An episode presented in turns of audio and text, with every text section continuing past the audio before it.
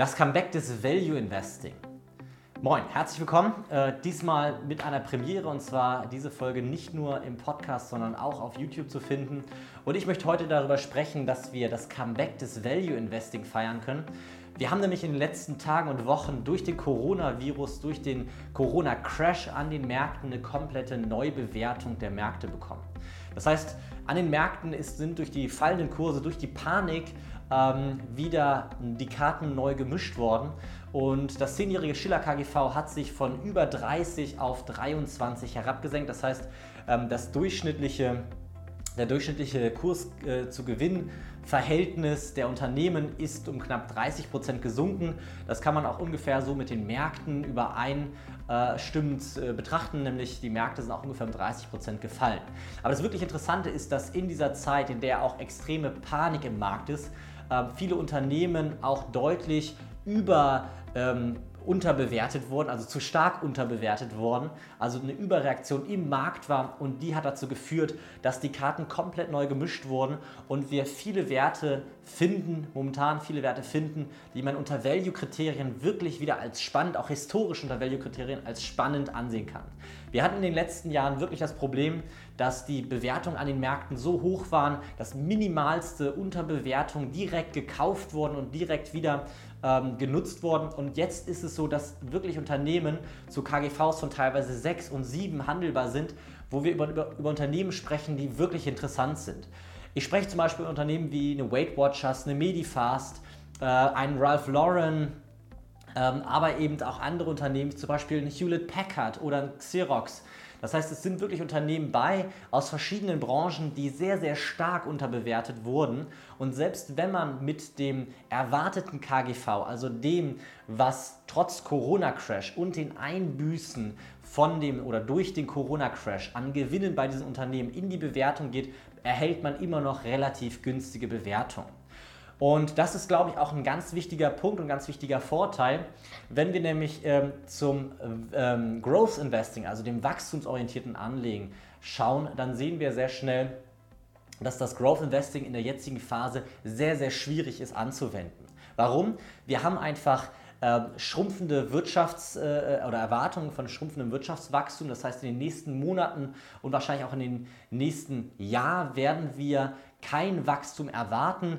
Ähm, die Szenarien ähm, trennen sich. Ähm, manche gehen davon aus, dass wir ungefähr eine Wirtschaft haben, die stabil bleibt, das heißt 0% Wachstum. Zum Beispiel Goldman Sachs hat das Ganze veröffentlicht.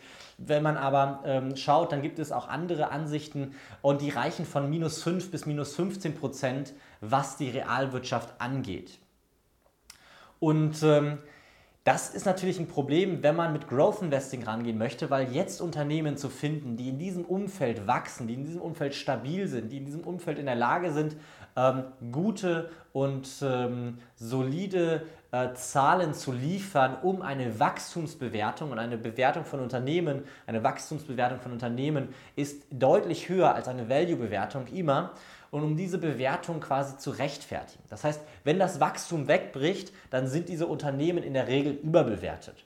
Und deshalb ist das Value Investing in der jetzigen Phase so super interessant, weil wir eben durch diese panischen Reaktionen, und das muss man sich äh, ungefähr so vorstellen, dass wir eine erste Phase des Abverkaufs hatten und danach kam eine zweite Phase. Und das ist eben das Besondere auch in diesem Corona-Crash ähm, zu den ganzen anderen Dips, die wir in den letzten Jahren hatten dass eben diese zweite Abverkaufswelle so stark und in einer solchen Panik geendet ist, dass einfach Unternehmen abverkauft wurden und gar nicht mehr der Markt gar nicht mehr bewertet hat. Und ähm, das führt dazu, dass viele, viele Unternehmen sehr, sehr günstig zu erhalten sind. Qualitätsunternehmen, also Unternehmen, die wirklich hohe Gesamtkapitalrenditen haben, die eine gute Eigenkapitaldecke haben, die insgesamt äh, einen guten Cashflow haben und eben jetzt auch noch günstig sind. Und ähm, diese Value-Betrachtung, die ist, glaube ich, zum jetzigen Zeitpunkt die, ähm, die Strategie, die wirklich kurzfristig, mittelfristig interessant ist. Das heißt, man kann wirklich davon sprechen, dass wir jetzt ein Comeback des Value-Investing haben, also eine Phase, in der wir mit dem Ansatz des Value-Investing wirkliche Perlen an den Märkten finden können. Und ich möchte dazu aber noch ein, zwei Gedanken teilen. Nämlich der eine Gedanke ist auch, dass wir in einer solchen Phase natürlich aber trotzdem schauen müssen, wie ist nicht nur der Wert des Unternehmens, sondern wie ist die Qualität des Unternehmens. Und ich trenne in der heutigen Zeit, also in der Zeit um Corona, in drei Unternehmenstypen. Das eine sind die Unternehmen, die einfach hart getroffen sind, wo die Bänder stillstehen, die Produktion eingedämmt wurde, ähm, wo der Absatz eingebrochen ist. Und diese Unternehmen, die können auch nicht durch eine Überkompensation oder ähnliches im Anschluss das Ganze wieder aufholen. Ähm, klassisch kann man das Ganze immer damit betrachten, wie wenn man zum Beispiel über Restaurants spricht. Den Umsatz, der heute ausfällt in Restaurants, der wird morgen äh, und übermorgen nicht überkompensiert werden. Das heißt, es werden nicht mehr Menschen ins Restaurant gehen, nur weil sie diesen Monat nicht im Restaurant waren. Ähm, und solche Unternehmen, diesen Unternehmenstyp, da sehe ich die Industrieunternehmen drin, ähm, diesen Unternehmenstyp, den sehe ich sehr, sehr kritisch. Und den würde ich auch jetzt, auch zu günstigen Bewertungen, nicht unbedingt ins Portfolio holen, beziehungsweise ich würde dann nochmal einen Abschlag drauflegen und sagen, diese Unternehmen sind die Unternehmen, die ich eigentlich nur dann kaufen würde, wenn sie wirklich extrem, extrem billig sind und trotzdem aber eine solide Aufstellung, also ein solides Eigenkapital haben und ähm, insgesamt irgendwie ähm, auch ein gut gefülltes Auftragsbuch, sodass sie halt mittelfristig wieder auf die Beine kommen. Ich konzentriere mich aber eher auf die anderen beiden Kategorien. Und die zweite Kategorie ist die Kategorie, die schnell eine Kompensation erhalten wird. Das heißt, das sind Unternehmen wie zum Beispiel das große Unternehmen Apple, das quasi jeder kennt. Und bei Apple glaube ich zum Beispiel, dass in den nächsten drei Jahren kein iPhone weniger verkauft wird ähm, durch Corona oder ohne Corona. Das heißt, Corona führt zwar dazu, dass vorübergehend deren Produktionen ähm, irgendwie einbrechen, dass sie nicht so viele iPhones produzieren können und ausliefern können. Es werden vielleicht auch momentan weniger verkauft. Aber ich glaube, dass Apple in den nächsten Jahren ähm, und nächsten Monaten, wenn die Produktion wieder hochfährt, eine Überkompensation schafft. Das heißt, Apple wird in der Lage sein, ähm, einfach mehr zu produzieren, weil sie eben mit Lohnherstellern arbeiten, weil sie nicht an den Kapazitätsgrenzen sind und dann eben diese iPhones, ähm, die sie jetzt vielleicht weniger verkauft haben, in den nächsten Monaten mehr verkaufen. Es wird vielleicht eine insgesamt äh, sinkende Nachfrage dadurch geben, dass die Konjunktur ein bisschen abflaut, dass weniger Geld bei den Privatleuten am Ende ankommt. Aber nichtsdestotrotz glaube ich, dass Apple eines der Unternehmen ist, die wenig darunter leiden. Man muss aber dazu sagen, dass Apple zum Beispiel jetzt nicht besonders günstig ist.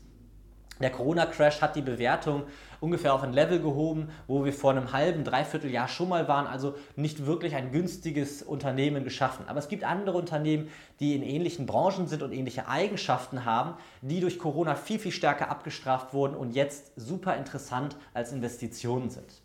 Und dann gibt es die dritte Kategorie und das ist die Kategorie, die entweder durch Corona gar nicht betroffen ist oder durch Corona ähm, an einen Punkt kommt, an dem ähm, sie sogar dadurch gefördert oder verstärkte Umsätze haben.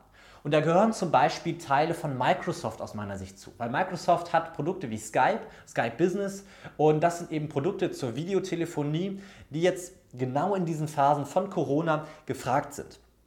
Es gibt Unternehmen wie Zoom. Zoom ist ein Tool, das ich selber viel nutze, gerade in der Investmentakademie auch nutze, um die Live-Gruppentelefonate, also die Telefonate zu führen, die ich mit all meinen Mitgliedern führe. Und das ist quasi ein ähm, virtuelles Meeting-Tool, wo man Videoübertragung machen kann, wo man Bildschirmübertragung machen kann und man eben ähm, als Gruppe diskutieren kann.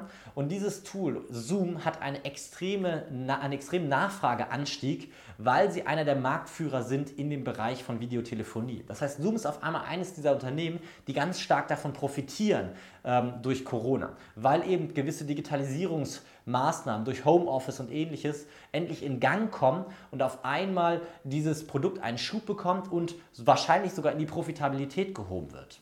Es gibt auch noch andere Unternehmen ähm, abseits von Zoom, die starke Profiteure oder Unternehmen sind, die nicht getroffen sind. Zum Beispiel glaube ich, dass ein Netflix kaum getroffen wird. Im Gegenteil, Netflix ist ein Unternehmen, das wahrscheinlich sogar mehr Abos verkauft, weil die Leute zu Hause sind, weil sie nichts zu tun haben weil sie nicht raus können und deswegen sich unterhalten wollen, also Unterhaltung wollen, nicht sie unterhalten, wahrscheinlich auch, aber Unterhaltung wollen.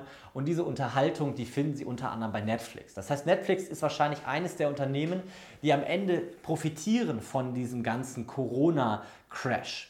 Und bei Netflix werden zum Beispiel auch die Abonnements nicht signifikant einbrechen. Sie haben keine Produktionsschwierigkeiten oder ähnliches.